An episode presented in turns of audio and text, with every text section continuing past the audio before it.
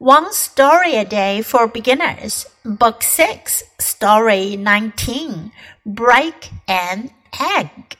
Anne is five years old. She is the only child in her family. Her papa, mama, grandpa, and grandma love her so much. They like to do everything for her. One day, her class went to visit a farm. The friendly farmer gave each child a boiled egg.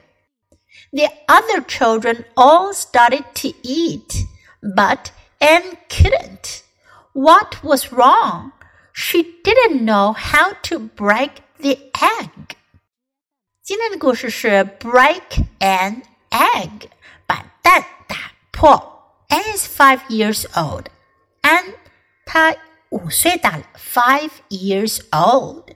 She is the only child in her family. 她是她家里唯一的孩子，也就是独生子女、独生女。Her papa, mama, grandpa, and grandma，她的爸爸妈妈、爷爷奶奶 love her so much，非常的爱她。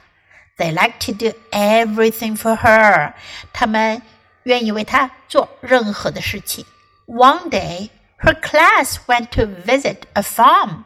有一天，他们班去参观农场 farm 农场。The friendly farmer 友好的农场主，友好的农夫 gave each child a boiled egg，给了每个孩子一颗煮熟的鸡蛋 a boiled egg.